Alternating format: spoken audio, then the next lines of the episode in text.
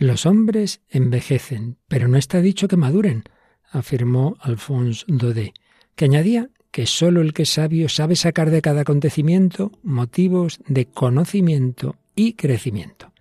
Hablamos de la madurez humana y cristiana. ¿Nos acompañas?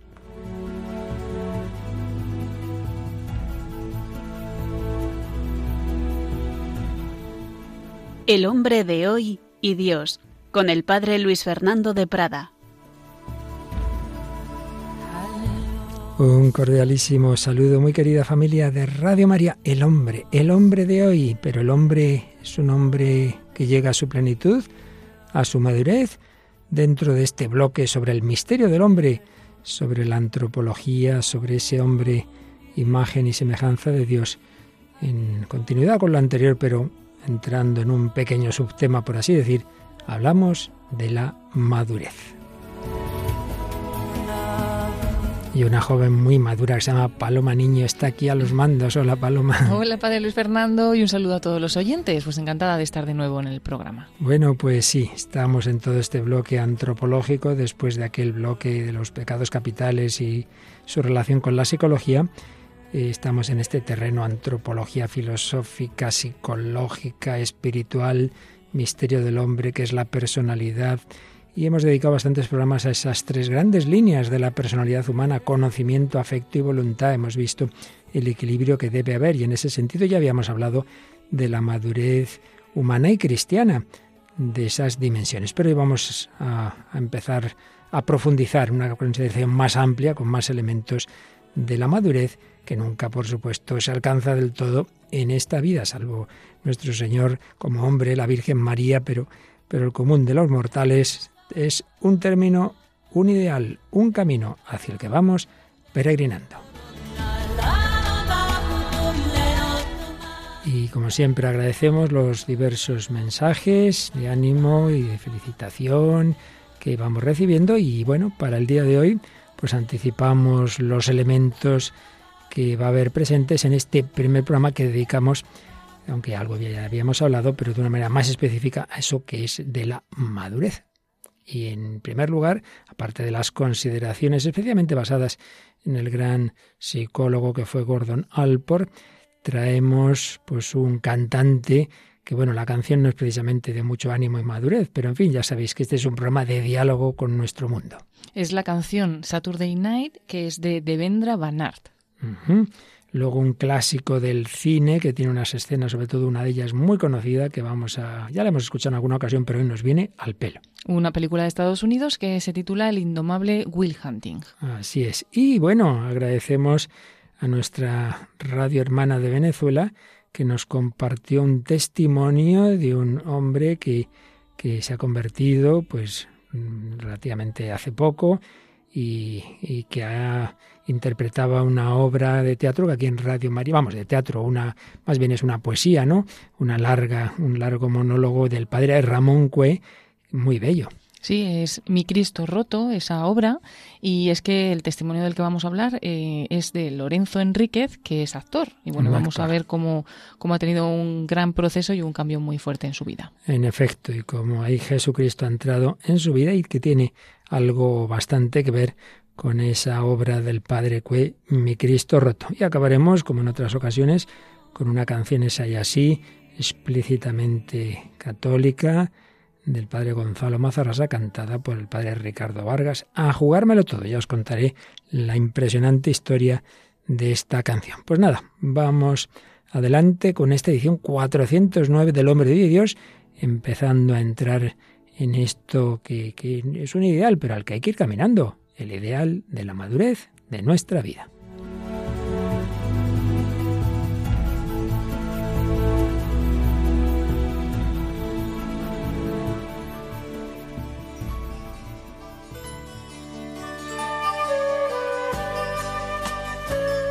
El hombre es una cuestión abierta. El hombre puede llegar a ser algo muy grande y todo lo contrario, porque el hombre no es pura biología, no son puros instintos, tenemos libertad, tenemos entendimiento y voluntad libres con lo cual podemos tomar muchas opciones. El hombre es una cuestión abierta. Decía en una famosa conferencia, muchas veces citada aquí, el entonces cardenal Ratzinger. Y esa cuestión abierta puede llevarle a ir madurando en su vida o no, o no. Pues sí, hablamos de la madurez, la madurez de la personalidad. ¿Existe eso? Debemos dejar claro que es un término relativo, ya lo veremos, que es un ideal, y a ese ideal del todo, del todo, nunca llegamos en esta vida. Nosotros creemos que la plenitud del hombre no se dará hasta la resurrección, en que todo nuestro ser, cuerpo y alma, se entiende la resurrección gloriosa de aquellos que hayan aceptado la gracia de Dios, claro, pues todo nuestro ser eh, ciertamente obedecerá a su principio supremo, que es el Espíritu Santo. Es un ideal, un ideal al que, ir, al que hay que ir caminando.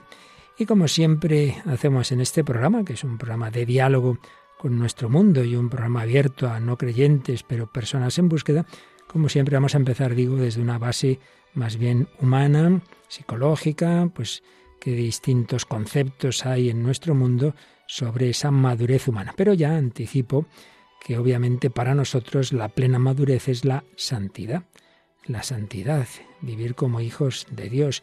Y eso para nada va en contra de la madurez humana, todo lo contrario, es la plenitud de la madurez humana. Aunque hay un tema interesante, que si Dios quiere hablaremos de él al final, de que puede ocurrir que una persona sin culpa, por, por problemas físicos, psiquiátricos, psíquicos, no pueda tener una plena madurez de sus potencias humanas y sin embargo sí la santidad, porque la gracia de Dios también actúa en unas psicologías heridas cuando uno hace lo que puede y no tiene la culpa. Y otro factor que hay que siempre tener en cuenta, aquellos que tenemos la fe católica y que no suele estar presente en la mayor parte de las reflexiones antropológicas y psicológicas que se hacen, es que existe algo que se llama pecado original y otros muchos pecados en la historia que hacen que lo que podríamos en principio realizar como seres humanos, pues luego en la práctica no se realice, o se realiza mal, y a veces sí, y a veces no. Todos son factores de los que ya hablaremos ya a nivel de fe, pero que no hay que olvidar cuando aquí empecemos por esa parte, por esa base humana de la madurez.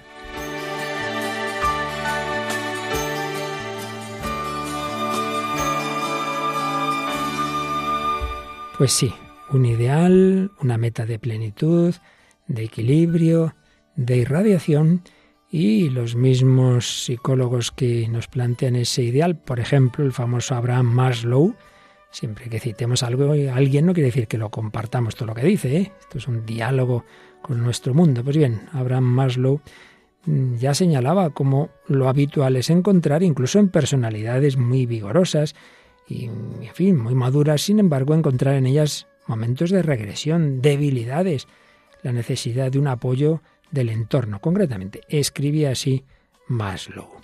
Los individuos autorrealizados, que es como él llamaba la, la madurez, la autorrealización, examinados por mí, muestran muchos de los defectos humanos menos graves. También ellos tienen costumbres necias, perjudiciales o inoportunas. También ellos pueden ser fastidiosos, obstinados e irritantes. No hay seres humanos perfectos. Obviamente, aquí nosotros pensamos que sí que hay alguno. Nuestro Señor Jesucristo y la Virgen María, claro, Él es Hijo de Dios y María llena de gracia. Pero sigamos con Maslow. Se pueden encontrar personas buenas, muy buenas y grandes. Hay personas que han creado grandes cosas, que han visto con gran penetración, que han sido sabias, santas, que han movido, mueven a las masas. Y sin embargo, estas personas pueden ser cargantes, irritantes, petulantes, egoístas, vivir irritadas o deprimidas. Para no llevarnos desilusiones en relación con la naturaleza humana, es necesario empezar no haciéndose ilusiones respecto de ella. Bueno, pues es bastante sensato, con algún matiz, lo que dice Maslow. Sí, sí, es verdad. De dinero y santidad la mitad de la mitad, dice algún refrán por ahí. Pues sí, una persona, por buena que sea, no hay hombre grande para su ayuda de cámara. Y uno, pues muchas veces tendemos a idealizar a los otros cuando los vemos de lejos. Ay, si yo fuera como este, como el otro. Y bueno, de cerca, pues, pues menos, menos. Y si esto lo, lo decía un psicólogo del siglo XX, nos vamos a los primeros siglos de la historia de la Iglesia y el pseudo Macario decía, hasta ahora no he encontrado ningún cristiano perfecto o libre, incluso en aquel que ha penetrado en los misterios y las revelaciones de la gran dulzura de la gracia, sigue presente el pecado. Bueno, en definitiva, unos con palabras psicológicas y el otro con palabras de fe vienen a decir lo mismo, que junto a los elementos buenos que sabemos que tenemos por ser imagen de Dios y luego cuando uno recibe la gracia de Dios están los elementos malos porque hay algo en nosotros, hay una ley del pecado que dice San Pablo. Estas palabras no las suelen usar los psicólogos, pero es así. Pero bien, volvamos al nivel de madurez humana del que queremos partir hoy. Y ahí hay que decir una cosa muy importante. Si nuestro mundo no tiene principios firmes, no tiene certezas, sino que tenemos lo que llamaba Benito XVI la dictadura del relativismo, entonces, oiga, ¿dónde sacamos qué es lo normal? ¿Qué es lo bueno? ¿Qué es lo maduro? Hay un famoso y muy importante psiquiatra que hizo una serie de clasificaciones de enfermedades, Kurt Schneider, y él ya señalaba que para tener claro qué es lo normal, no hay más que dos posibilidades. O un mero criterio estadístico o un criterio valorativo de la normalidad. Y Schneider decía que había que optar por el primero, porque era el único que veía justificable desde el punto de vista científico. Pues ver estadísticamente que es lo más habitual, porque, decía él, todo criterio valorativo pues es subjetivo. Los valores son distintos para cada uno. Claro, según ese criterio, lo decía tan claro Schneider, son tan fuera de lo normal el criminal y el psicópata como el genio y el santo. Claro, entonces la pregunta que hay que hacer en la práctica, someter al santo a psicoterapia para que se parezca al hombre medio, al hombre mediocre? Eh, entonces el problema es el que se sale de la norma sea por arriba, sea por abajo. Pues por el contrario, Rudolf Allers, un gran médico católico, psiquiatra también, discípulo de Adler, ponía este ejemplo. Supongamos que en un país hubiera 999 hombres afectados por la tuberculosis y solo uno que no estuviera enfermo. Se podría concluir de ahí que el hombre normal es aquel cuyos pulmones están carcomidos por la enfermedad, como casi todos están así. O sea que lo normal no se confunde con la media. Bueno, pues es obvio esto que decía Rudolf Allers.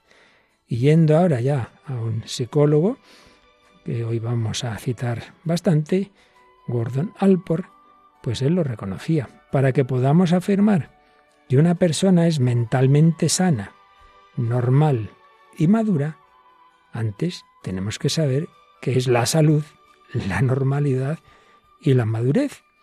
La psicología por sí sola no puede decírnoslo. Está implicado hasta cierto punto el juicio ético. Él veía que, que la psicología necesita algo previo, un juicio que viene de la ética y que no va a salir de un laboratorio. Y también añadía, los psicólogos no pueden decirnos el significado de los términos normalidad, salud y madurez de la personalidad, pero toda persona con sentido práctico, incluyendo a los psicólogos y psicoterapeutas, reconoce esta cualidad. Usted dirá lo que quiera, pero al final todos sabemos en muchos casos que esto es normal o no lo es. Bueno, pues vamos a ir profundizando poco a poco en este tema de normalidad, madurez, como queramos llamarlo, a que estamos todos llamados a ir caminando, cada vez a sacar lo mejor de nosotros mismos.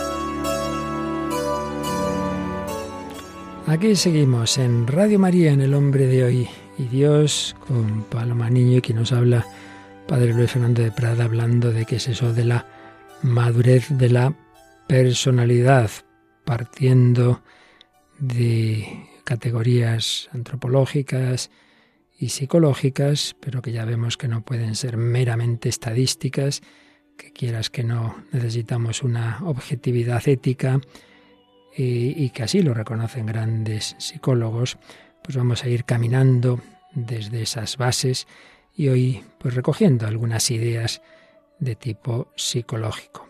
Es famoso cuando se habla de este tema que en alguna ocasión le preguntaron a, a Freud ¿qué debería hacer una persona normal?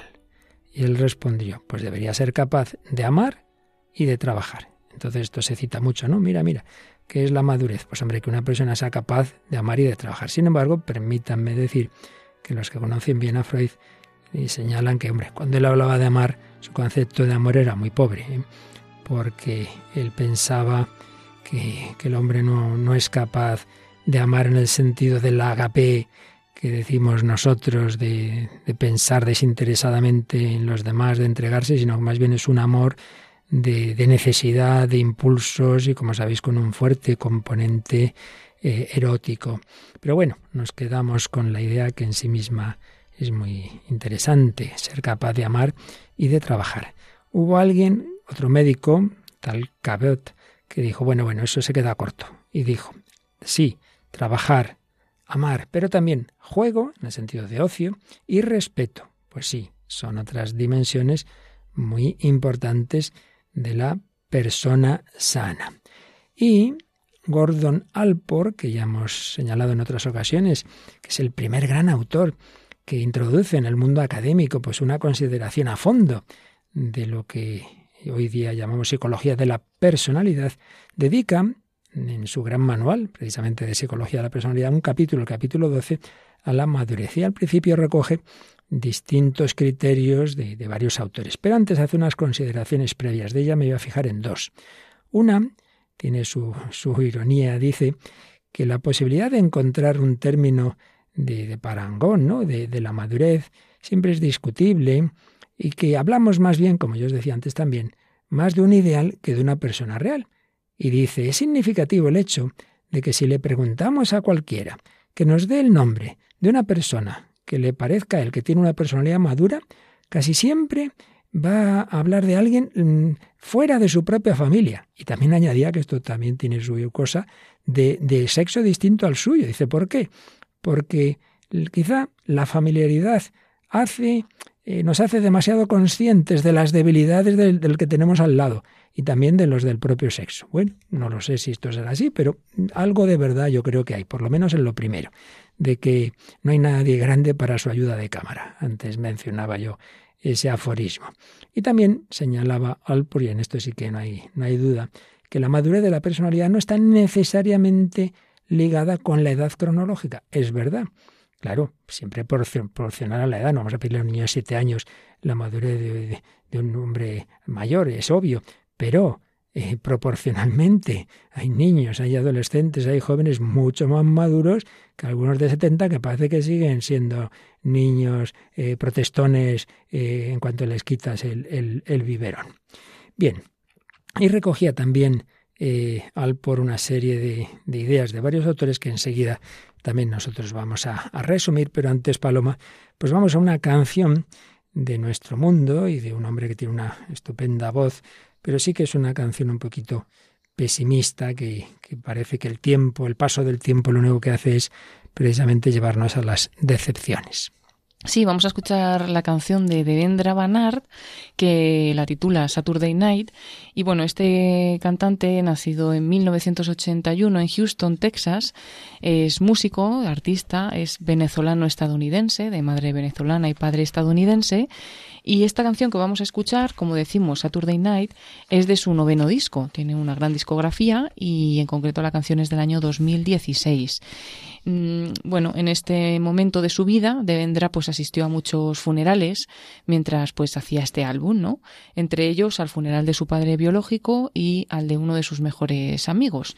También pues dice que lo más duro es ver, eh, bueno, mientras vas creciendo, ver enfermarse a tus padres, vivir con miedo de perderlos y que pues el dolor por esas pérdidas mm, lo que hizo fue plasmarlo en esta canción, ¿no? En Saturday Night, que habla de soledad, de heridas y de la sensación de que todos se van. Bien has dicho padre biológico porque hay un tema también de, de falta de, abandono por parte de, del padre, algo creo recordar que no lo conocía prácticamente. Bueno, pues escuchamos esta canción, Saturday Night.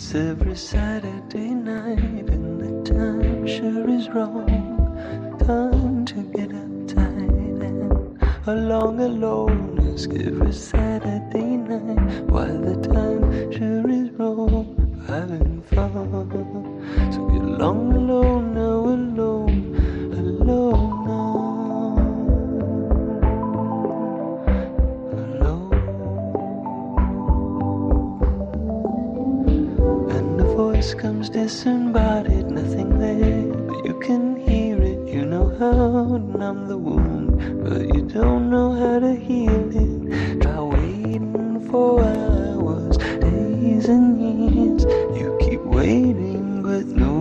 one's ever gonna show up. Please don't love me because, don't love me because you're through hating you. Please don't love me because, don't love me because you're through hating you. I'm on the loss when life is letting go of us, but not forgetting everything Es cada sábado por la noche. Seguro que la hora está mal, es hora de ponerse tenso, solo. Pregunta todos los sábados por la noche mientras el horario seguro que está mal. La voz viene desencarnada, no hay nada más, pero puedes oírlo. Ya sabes cómo adormecer la herida, pero no sabes cómo curarla. Intentando esperar horas, días, años, puedes seguir esperando. Nadie va a aparecer aquí. Por favor, no me ames, porque ya hayas dejado de odiarte. No, no me ames, porque hayas dejado de odiarte. ¿Por qué llorar la pérdida cuando la vida nos deja de ir? Sin olvidar todo lo que te hizo más fuerte. No estará por aquí mucho más. Eres el sueño del amor no hablado. Eres una flor que nunca se abrió. No será ninguna excepción. Tendremos una serenata equivocada.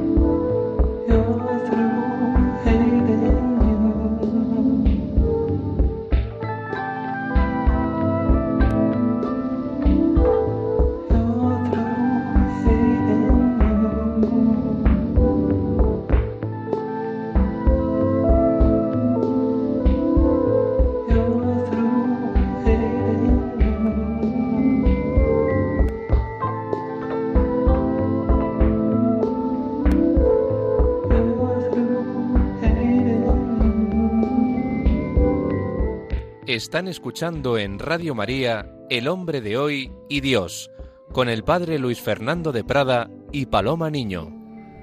Y con esta canción de, de Vendram Van Saturday Night, un poco triste, dolor por las pérdidas, soledad, heridas, sensación de que todos se están yendo. Bueno, pero el Señor nos quiere ayudar a que no sea eso un mero paso del tiempo, sino ir madurando en nuestra vida. Pero sin llegar todavía a ese nivel de fe, vamos a seguir recogiendo ideas de este gran psicólogo que fue Gordon Allport. Él, a su vez, recogía distintos criterios que se han venido dando en distintos autores sobre la madurez. Por ejemplo, hay una definición o una descripción que le parecía muy aceptable y a un servidor también, que es esta, una personalidad sana domina activamente el propio ambiente, domina no en el sentido de despotismo, sino que no se deja arrastrar, demuestra una cierta unidad de personalidad y está en grado, en capacidad de percibir exactamente el mundo y a sí misma. Así pues, dominar el ambiente, unidad de personalidad, esto hablamos en otros programas anteriores, de que las distintas dimensiones de nuestra personalidad estén armonizadas y esa posibilidad y esa capacidad de percibir la realidad, que nuestro entendimiento pues capte la realidad como es, aunque no sea de una manera plena, pero que no la distorsione, y por supuesto se entienda también a sí misma. Bien, pues un, criterio que es sensato, eh, sin ninguna duda. Y decía también Olpor, pues que una persona sea capaz de, eh, de, actuar sola sin pedir demasiado a los demás. Hombre, siempre hay que pedir porque todos somos necesitados y todos estamos hechos de una manera social, pero hay personas que parece que son hiperdependientes y no pueden mover un dedo sin pedir la ayuda a todo el mundo. Nos hablaba también de Erickson. Erickson, sobre todo, insistía en el sentido de identidad. ¿Quién soy yo? Porque claro, decía Olpor, si, si no sabes quién eres, ¿cómo vas a llegar al, ideal de tu ser si ni siquiera sabes quién eres tú? Y luego mm, hablaba de que, aunque ya hemos señalado que él veía la necesidad de criterios que nos vengan de la ética, de la filosofía, pero bueno, eso no, no quiere decir que no sea interesante hacer estudios estadísticos. Y hablaba de algunos estudios, por ejemplo, uno que se hizo, estamos hablando de hace más de 50 años, ¿eh? de la Universidad de California. Se, estuvo haciendo unos estudios sobre diversos estudiantes. Entonces, las conclusiones que se sacaron de entre las diferencias de personalidad entre estudiantes sanos física y psíquicamente, más felices o menos felices, pues indicaban estas características de aquellos más sanos. Por un lado, la capacidad de organizar eh, con eficacia su propio trabajo, dirigido a un fin. Este es mi fin en este curso, pues me organizo de esta manera, etc. Segunda, la percepción adecuada de la realidad. Antes lo decíamos. Tercero, un sentido ético, integridad ética. Eran estudiantes más leales, serios, responsables, tolerantes, con firmes principios. Pero también un cuarto rasgo, una capacidad de, relación interpersonal, de saberse adaptar, eran personas menos egoístas, menos destructivas que otras y que se sentían a sí mismos pues personas casi siempre felices. Bueno, seguiremos viendo rasgos mm, y conceptos que, que, recogía Gordon Alport en su obra, pero antes de ello, Paloma, vamos a recoger alguno de esa película que ya hemos traído a algún otro programa, pero que hay una famosa escena donde aparece alguien que era súper inteligente, súper inteligente, y por tanto había algunos aspectos, algunos aspectos de su personalidad muy desarrollados y otros nada. Sí, es la película El indomable Will Hunting del año 1997, Estados Unidos. Eh, bueno, el guion es de Matt Damon y Ben Affleck, que además son participan como actores, ¿no? En el mm. reparto de esta película. También Robin Williams y otros. Y bueno, un poco la sinopsis es que Will es un joven rebelde que tiene eso, una inteligencia asombrosa, especialmente para las matemáticas. Y bueno, pues ese descubrimiento que de su talento que le hacen los profesores le plantea un dilema: o sigue su vida de siempre, un trabajo fácil, buenos amigos con los que ir a tomar cervezas y demás, o aprovechar esas grandes cualidades que tiene en alguna universidad. Y bueno, pues ahí entra un solitario y bohemio profesor que le va a ayudar en esta decisión. Bueno, pues escuchamos a ese profesor que es psiquiatra y que, que, habla con este joven que no se quería abrir, que no quiere contar su interioridad, que no quiere abrir, compartir sus emociones. Y eso sí, es, súper, super, es un superdotado, claramente, pero eso no es todo en esta vida, ni mucho menos. Hay gente muy madura y muy inteligente. Bueno, vamos a escuchar el discursito que le hace este psiquiatra y, profesor, que está interpretado por Robin Williams, que encomendamos a la Divina Misericordia, por supuesto. Pues vamos a escuchar ese diálogo. Si te pregunto algo sobre arte, me responderás con datos de todos los libros que se han escrito. Miguel Ángel. Lo sabes todo. Vida y obra aspiraciones políticas, su amistad con el Papa, su orientación sexual, lo que haga falta, ¿no? Pero tú no puedes decirme cómo huele la capilla Sixtina. Nunca has estado allí y has contemplado ese hermoso techo. ¿No lo has visto? Si te pregunto por las mujeres, supongo que me darás una lista de tus favoritas. Pero no puedes decirme qué se siente cuando te despiertas junto a una mujer y te invade la felicidad. Eres duro. Si te pregunto por la guerra, probablemente citarás algo de Shakespeare. De nuevo en la brecha, amigos míos. Pero no has estado en ninguna. Nunca has sostenido a tu mejor amigo entre tus brazos, esperando tu ayuda mientras exhala su último suspiro. Si te pregunto por el amor, me citarás un soneto. Pero nunca has mirado a una mujer y te has sentido vulnerable. Ni te has visto reflejado en sus ojos. No has pensado que Dios ha puesto un ángel en la tierra para ti. Para que te rescate de los pozos del infierno. Ni qué se siente al ser su ángel. Al darle tu amor, darlo para siempre. Y pasar por todo. Por el cáncer No sabes lo que es dormir en un hospital durante dos meses cogiendo su mano, porque los médicos vieron en tus ojos que el término horario de visitas no iba contigo. No sabes lo que significa perder a alguien, porque solo lo sabrás cuando ames a alguien más que a ti mismo. Dudo que te hayas atrevido a amar de ese modo. Te miro y no veo a un hombre inteligente y confiado. Veo a un chaval, creído y cagado de miedo. Eres un genio, Will. Eso nadie lo niega. Nadie puede comprender lo que pasa en tu interior. Eres huérfano, ¿verdad? ¿Crees que sé lo dura y penosa que ha sido tu vida? ¿Cómo te sientes? ¿Quién eres? ¿Porque he leído Oliver Twist? ¿Un libro basta para definirte? Pero si quieres hablar de ti, de quién eres, estaré fascinado. A eso me punto. Pero no quieres hacerlo, tienes miedo. Te aterroriza decir lo que sientes. Famosa escena del indomable Will Hunting en un parque, por eso se oyen ahí a los patitos. Y bueno, he dicho diálogo, realmente es monólogo si uno ve la película, entonces sí, lo que ves es la cara del otro, ¿verdad? ¿en, qué, te has fijado, Paloma? Bueno, la verdad es que es un discurso muy bonito, ¿no? Y al final, pues podemos pensar que que en el fondo, como realmente es un genio, pues eh, ese chico podría creerse alguna cosa especial o algo así, y sin embargo, pues este profesor parece que le lleva un poco a la realidad de sí mismo, ¿no? A la humildad, a que, bueno, pues eso, puede saber muchas cosas por los libros, pero si realmente no las vive él, no las experimenta, no, no, va un poquito más al terreno de las emociones, de los sentimientos, que mm. parece que este chico pues está bloqueado en ese mm. sentido. Y, bueno, y muy bonito el final, ¿no? Cuando le dices, ¿quieres hablar de lo que realmente eres? Aquí estoy para ello. O sea, no me importa si eres muy listo o muy poco listo, sino que lo importante es tú, ¿no? ¿Quién eres?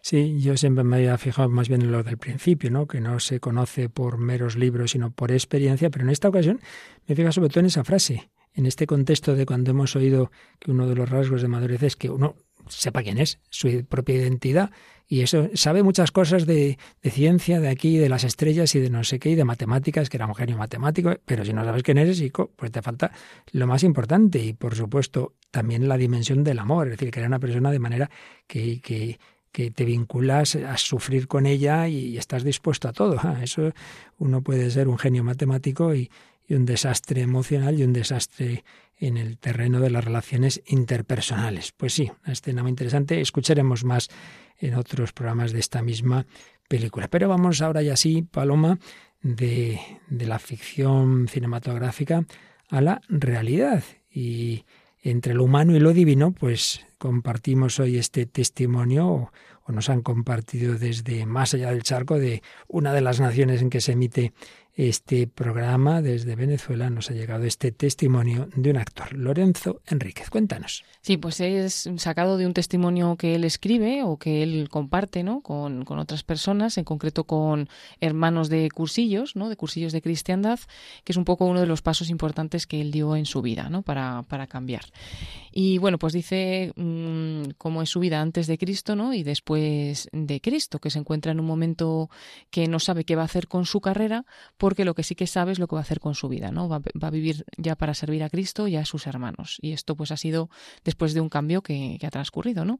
Cuenta en este mismo testimonio que lleva 38 años dedicado al arte, ya que comenzó siendo casi un niño de la mano de su padre, don Tomás Enríquez, y bueno, dice que él directamente entró a buenos papeles, ¿no? Nunca hizo papeles de extra, siempre tuvo personajes de reparto y eso pues era un poco por, por el pedigrí que tenía, ¿no? No porque fuera muy bueno o algo así, hubiera estudiado, ¿no?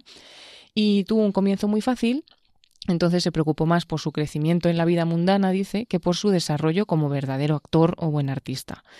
Em, pues entonces eso le llevó a, una vida de muchos excesos, ¿no? Excesos en el alcohol, en las drogas, en el sexo, en la promiscuidad, en el adulterio, en el bisexualismo, llegando a ser para él todas estas cosas un estilo de vida. Y claro, dice, lógicamente, la caída no tardó mucho en llegar. Después de hacer varias telenovelas, pues empezó a notar que no le llamaban ya para ninguna producción. Y la respuesta era siempre la misma, ¿no? Es que no hay papeles para jóvenes de, de tu edad, ¿no? Sin embargo, él veía la televisión y veía que sí que había jóvenes como él trabajando. Se puso a investigar y se dio cuenta de que fue su propio padre, don Tomás, el que había hablado con todos los productores, con los escritores, para que no le dieran trabajo hasta que no estudiara y se preparara. Dice que este fue el primer trancazo en su vida y en su carrera que le hirió mucho en su orgullo y que así tomó la sabia decisión de, de estudiar. Así pues eh, estuvo como 20 años ¿no? en los que se estaba formando, dice que sobre todo vividos en su amada Radio Caracas Televisión, hasta que en el año 1996, ya por motivos personales, tuvo un gran cambio en su vida y en su carrera y se trasladó a Colombia. A este país dice que le debe toda la formación como docente de arte dramático y comenzó pues esa nueva etapa de trabajo que es en la docencia, de la cual pues dice que disfruta mucho. ¿no? Dirigió una escuela, fundó su propio grupo de teatro, pero dice que a pesar de que parecía que todo era bueno, no lo era, porque algo le, le faltaba, ¿no? Tenía como un gran vacío y en su vida dice que no existía para nada Dios ni la palabra de Dios, no pisaba ningún templo, ninguna iglesia, a no ser que mm, simplemente movido por el gusto del arte religioso, ¿no? pero no por la fe. Este vacío eh, dice que le condujo a una etapa muy oscura, a las drogas. Mm, afirma, no creo que haya algo peor que vivir una doble vida, y esa era mi situación. Dice que era educador de juventudes, de alguna manera era ejemplo, era modelo para muchos jóvenes, pero ninguno de esos jóvenes sospechaba realmente quién era él en verdad. Cada vez se hundía más y más en las drogas y claro, pues aquello empezó a afectarle ya en su rendimiento como docente y como actor por las muchas horas de farra durante las noches y a veces también incluso de día, pues luego no podía concentrarse, se alimentaba mal, faltaba el trabajo y lo peor dice que fue que empezó a mentir y a tapar cada mentira pues con otra mentira, ¿no? En ese momento de su vida llegó eh, lo que él llama la primera manifestación del Señor en, en su vida. Aparecieron dos personas muy importantes que sin saber en lo que él estaba metido, pues le fueron llevando poco a poco a la iglesia. Así empezó a asistir a misa los domingos, leía la palabra e incluso llegó a trabajar como misionero en la parroquia, pero siempre tenía esa otra vida oculta, ¿no? Las drogas. Y bueno, una de estas personas, don Oscar Suárez, dice que fue que, quien le aconsejó que montara para la parroquia la obra Mi Cristo Roto del padre Ramón Cué, una obra que había visto por el canal religioso EWTN y bueno, pues pensó que él podía realmente interpretarla. Consiguieron el libro, lo presentaron a la parroquia y este proyecto fue, fue aceptado. Bueno, pues precisamente como tenemos nosotros aquí la grabación, hace ya muchos años que la hizo el padre Ramón Cué, vamos a escuchar un fragmento de esta obra que luego él iba a interpretar allí, pero la escuchamos ahora un momentito, ya os diré por qué, en la voz del Padre Cuey. Toda la aventura divina y trágica de nuestra vida es dejarnos coger por las manos de Dios, por la izquierda o por la derecha. Pero Dios nos ha dado un elemento que Él respeta al máximo, nuestra libertad. Y con esta libertad podemos burlar y escapar de las manos de Dios. No. Naturalmente, si Él quisiera, podría apoderarse de nosotros violentando nuestra libertad, pero no le interesa. Él quiere conquistarnos en una hazaña de amor, en una entrega también de amor por nuestra parte en el uso de nuestra libertad. Y respeta nuestra mano derecha. Mano izquierda, mano derecha. Dios emplea la izquierda y la derecha según sean las almas, porque cada alma tiene su estrategia distinta. Bien, para los que no lo conozcan, toda esta obra del Padre Cues se basa en que él fue a un anticuario y vio un Cristo antiguo, roto, a raíz pues de lo que ocurrió en, en la Guerra Civil Española, se ve que había sido un Cristo profanado, entonces le faltan algunos elementos y concretamente le falta un brazo. Entonces empieza hacer sus reflexiones en torno a la mano derecha, la mano izquierda, la cara, etcétera, etcétera. Y aquí en concreto nos está hablando de ese misterio, de cómo Dios quiere sacar de nosotros lo mejor mismo, la verdadera madurez, la santidad, llevarnos a la unión con Él, pero respetando nuestra libertad. Y que para ello, pues como que usa sus dos manos. Y es una manera de digamos, una especie de parábola. La mano derecha es como los regalos, las cosas así agradables, positivas. La mano izquierda, en cambio, cuando Dios tiene que permitir acontecimientos dolorosos. Bueno, pues como en la vida de este actor venezolano afincado en Colombia, Lorenzo Enríquez, cómo actuaron esas manos derecha o izquierda de Dios, Paloma.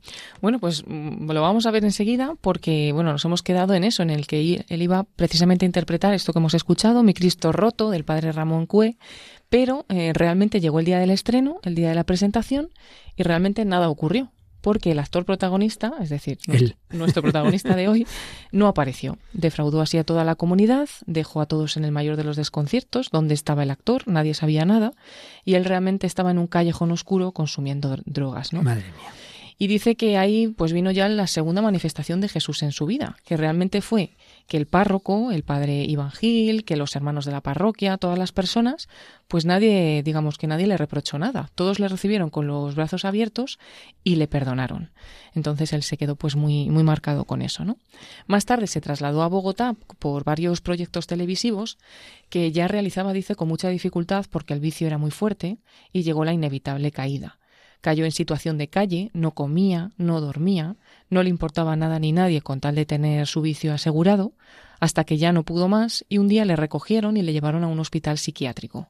Allí estuvo 15 días recluido y de nuevo volvió a la calle.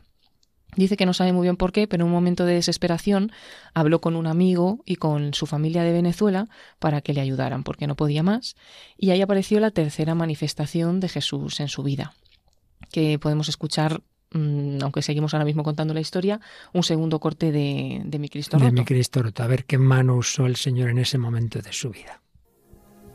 Dios empieza el juego en cada alma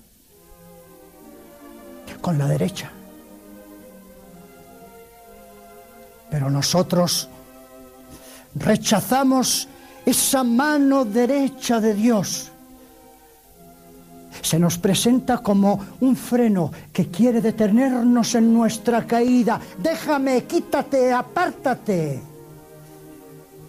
Desciende hasta el barro y se nos prende como un ala para que podamos despegar y volar.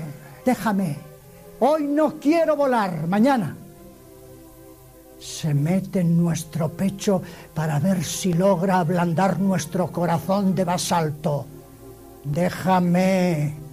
Esos son cosas para viejas y para niños. Yo ya soy un hombre. Déjame. Y a manotazo limpio vamos rechazando y rechazando la mano derecha de Dios. Para coger a Pedro, a Pablo, a Agustín, a Ignacio de Loyola, Dios tuvo que emplear la mano izquierda. Rechazaron la derecha y entonces intervino la mano izquierda de Dios y buscó el disfraz y fue trueno, relámpago, cañón, un rostro materno lleno de lágrimas un kikiriki de un gallo que cantaba en la noche. Mano izquierda de Dios. Mano derecha, rechazamos las insinuaciones del Señor, su gracia, sus inspiraciones. Déjame, déjame, no quiero, no quiero ir por ese camino, no me fío, voy a ser más feliz a mi manera, yo ya soy mayor, déjame tranquilo, yo ya soy un hombre. Bueno, pues muy bien no es por las buenas, vamos a intentarlo por las malas, digamos, humanamente hablando. Y así necesitó con Íñigo de Loyola esa bala de cañón, ese relámpago que tiró del supuesto caballo a San Pablo, esas lágrimas de Santa Mónica. Qué bonito, ¿eh? Esta, cómo reflexiona el padre, el padre Cue, ¿no? En torno a esa mano derecha y mano izquierda de Dios. Sí, es como que, que al final le hacemos que use la izquierda, ¿no? Aunque Dios él no querría, con la derecha. él no querría, pero ay, qué brutos somos. Bueno, bueno, ¿y qué pasó con este señor? Bueno, pues resulta que entonces en ese momento eh, que había hablado con su familia, pues se volvió a Venezuela con la cabeza agachada y dice que seguía sin recurrir a Dios, ¿no? Su familia le recibió con mucho amor, fue a un centro de rehabilitación durante año y medio, le ayudaban psicólogos, psiquiatras, medicamentos. Y bueno, pues pasado el tiempo parece que se había rehabilitado, él lo pensaba así, y, y, bueno, ahora dice, ¿gracias a quién, no? Pues a los médicos, a la familia, pues él daba las gracias a todos ellos, ¿no? Que claro que sí que era gracias a ellos, pero dice que en el fondo estaba Dios ahí y él en ese momento todavía no, no se daba cuenta de que tanto su familia como los médicos eran un instrumento que Dios había utilizado para sanarle en el cuerpo y en el alma, ¿no? Pero bueno, él no se acordaba, no se acordaba de Dios, hasta que en un momento retomó de nuevo el proyecto Mi Cristo Roto, de esta obra que estamos escuchando. Sin saber cómo ni por qué, comenzó a ir de nuevo a misa los domingos, se reintegró en la parroquia y sentía cómo se le iba disminuyendo el vacío, aunque no desaparecía del todo. Estrenaron Mi Cristo Roto con bastante éxito. A él le parecía un mensaje muy hermoso el de esta obra, pero mm, simplemente la repetía, pues repetía cada frase porque se la aprendía como un actor, pero no lo hacía con amor, ¿no? Y gracias al montaje de esta obra dice que fue a parar un día a Radio María Venezuela. Mira tú. Allí fue a una, a una, entrevista para un programa de esta radio hermana nuestra y allí conoció, dice, a quien hoy en día cree que es uno de sus mejores amigos, el padre Luis Hernández, y con él volvió a surgir la idea de presentar de nuevo Mi Cristo Roto y fue una hermosa experiencia. Además, esto le llevó también al padre Iván Rodríguez y estos dos sacerdotes fueron los que le llevaron a hacer un cursillo de cristiandad, ¿no? Dice que iba creciendo su fe, que incluso se integraba un poco en la adoración al Santísimo, en varias cosas, pero que le hablaban de cursillos de cristiandad y él pues no, no terminaba de decir que sí hasta porque decía que bueno, que él así como estaba ahora mismo, que ya se había un poco alejado de las drogas y demás, que así estaba bien.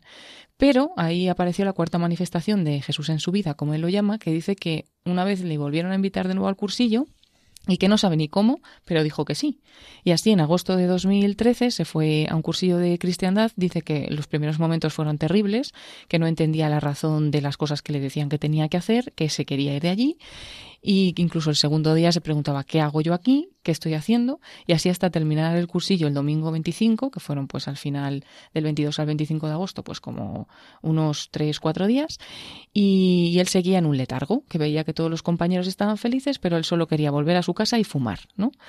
Y, y, bueno, pues pasadas dos, tres días, una noche se asomó al balcón de su casa y dice que como si algo explotara en su cabeza, arrancó a llorar Lloraba sin parar como un niño, algo recorría todo su cuerpo y de pronto ese llanto se convirtió en alegría, en una felicidad que nunca antes había sentido en su vida.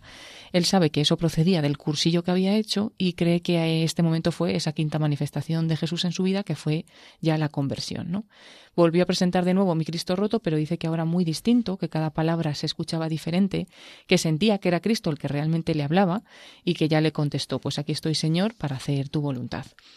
Y en este momento, pues que se encuentra ya en la iglesia y mm, que ha cambiado su vida, no termina los conflictos porque ahora su pregunta es con la que empezaba el testimonio, ¿qué va a hacer con su carrera? Porque ahora siendo cristiano, pues hay mm, personajes de televisión o cosas de teatro, diferentes obras que no, que no puede interpretar porque tienen muchos antivalores y piensa que no sabe cómo lo va a hacer, pero que si Dios le ha regalado ese carisma de actuar, representar personajes, pues que su mejor forma de darle gracias es con ese mismo don que él le ha dado y que ya encontrará la forma, que quiere que su trabajo sea solo para gloria de Dios, que sabe que se le van a cerrar muchas puertas, pero que se abandonará a él y que quiere ser testimonio de su gran poder. Qué bonito, pues como en efecto, como nos decía el padre Cue, las manos del Señor están trabajando a esta persona, como lo hacen con todos y cada uno de nosotros, también contigo, querido oyente. Dios se sirve de, de circunstancias agradables y desagradables.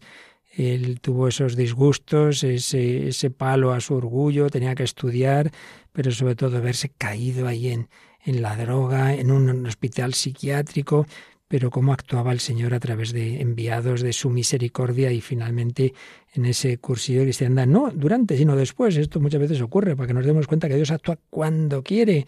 El caso es que el Señor va conquistando los corazones, permitiendo también esas circunstancias tan duras y difíciles como es estar tan terriblemente enganchados a la droga. Bueno, ya hemos empezado por lo humano y hemos acabado en lo divino, hemos dado este salto, pero es así. Y nuestro camino de maduración, pues como os decía, está luego el pecado que lo estropea, pero también está la gracia misericordiosa. Seguiremos pues en esas en ambas líneas el trabajo humano y el, y el estudio que pueden hacer los psicólogos, pero sobre todo dando gracias a Dios de que con su gracia es capaz de darnos un salto de maduración absolutamente inexplicable solo por las fuerzas humanas. Y esto es lo que le ocurrió a una chica, no voy a dar detalles por diversas razones, hace bastantes años, una chiquita desde los 14 o 15 años quería ser religiosa de clausura, sabía que se oponían total y absolutamente en su familia, esperó a cumplir los 18 años, se presentó en una comisaría, dijo yo soy mayor de edad, yo me voy a tal convento, sé que va a haber follón, pero esta es mi decisión libre, madura, y así fue. Y en efecto hubo bastante follón, pero la chica perseveró a pesar de amenazas, en fin, de, de orden muy serio. Y luego al cabo del tiempo, y por supuesto ya feliz, los padres también se convirtieron, todo el mundo muy pero lo pasó muy mal. Bueno, pues nuestro buen amigo, entonces seminarista, Gonzalo Mazarrasa, que conocía a esta chica, le impactó esa historia y compuso esta canción, que ahora la oímos interpretada por otro sacerdote más joven, Ricardo Vargas, y ahí vemos la madurez como decíamos antes, no siempre está ligada a la edad. Una chica jovencita, tenía 18 años recién cumplidos. Madre mía, con qué entereza dio ese paso, se lo jugó todo, pues pedimos al Señor que también nosotros sepamos poner todas las capacidades que Él nos ha dado, todo lo humano al servicio de lo divino, para el reino de Dios, para el bien de toda la humanidad. Cuando siento el silencio de mi vida y mendigo el tesoro de tu amor, veo la puerta abierta de tu herida puedo oír latirte el corazón. Cuando se queja mi alma dolorida y no encuentro consuelo a su dolor. Te veo a ti clavado por la ira que el pecado del hombre provocó. Cuando se me ha acabado la sonrisa me he cansado ya de huir del sol. Siento tu mano alegre que me invita a jugármelo todo por seguir a mi Dios. A jugármelo todo por seguir a mi Dios.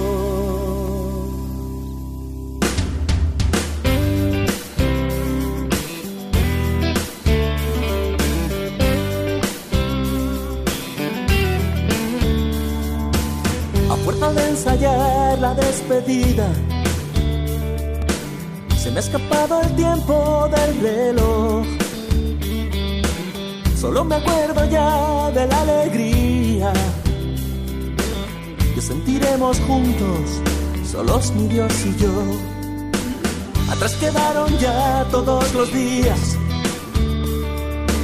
de luchas que encendieron mi valor Atrás quedó la amarga compañía de mis versos cansados de cantarle al amor. Si antes solo apenas conocía me amas a pesar de lo que soy. Ahora que ti me entrego, volvería a jugármelo todo por seguirte, mi Dios jugármelo todo por seguirte mi Dios.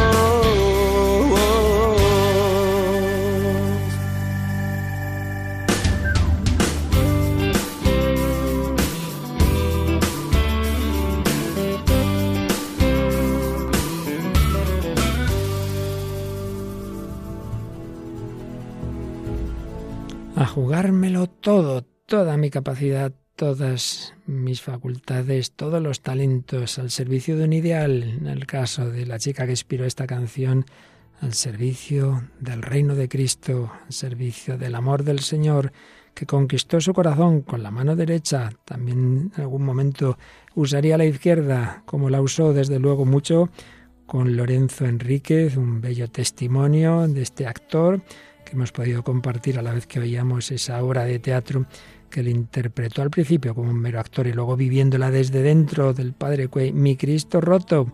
Hemos recordado esa película, seguiremos escuchando algún corte más, el indomable Will Hunting, hemos escuchado de Vendra Van Hart con ese Saturday Night y reflexiones psicológicas, especialmente de Gordon Alport, que seguiremos compartiendo de ese punto de vista humano, más allá del relativismo meramente estadístico del que nos hablaba Schneider, es eh, buscar la objetividad, como nos decía Rudolf Allers, pues seguiremos en este camino de lo humano a lo divino. Y de lo humano a lo divino nos vamos también ahora porque la música, los grandes compositores han puesto música a lo divino, a la palabra de Dios de la Biblia, Paloma. Sí, y todo de todo esto nos habla el padre José Luis Simón en el programa que viene a continuación, que se llama La Biblia en partitura. Así es, en Radio María España tenemos ahora la Biblia en partitura, como las grandes escenas de la Biblia han sido llevadas a la mejor música clásica. Pues eso ahora mismito nosotros nos despedimos, no sin recordaros que esperamos vuestros comentarios. Sí, a través de la página de Facebook que podéis encontrar con el mismo nombre del programa, El Hombre de Hoy y Dios, y también a través del correo electrónico, el hombre de hoy y Dios, arroba radiomaria.es. Si queréis, ya sabéis, escuchar todos los programas anteriores sobre este misterio del hombre, el trípode de la personalidad, qué es la personalidad, etcétera, y todos los demás anteriores. Durante 10 años pues están todos en el podcast de Radio María, que es muy facilito de encontrar. En la misma página web, www.radiomaria.es, de lo primero que encontramos es podcast de Radio María y ahí están todos los programas. Y si queréis todo juntos sin tenerlo que ir descargando, pues bueno, pedís a Radio María o los DVDs o el pendrive donde están un montonazo, bueno, concretamente con este 409 programas al cabo de 10 años. Pues ahí seguiremos buceando en el corazón del hombre para llegar con la gracia divina al corazón de Dios. Os dejamos con la radio, os dejamos con la Virgen María, os dejamos con la radio de la Virgen María. Hasta el próximo programa, si Dios quiere. Así concluye El hombre de hoy y Dios, un programa dirigido en Radio María por el Padre Luis Fernando de Prada. No.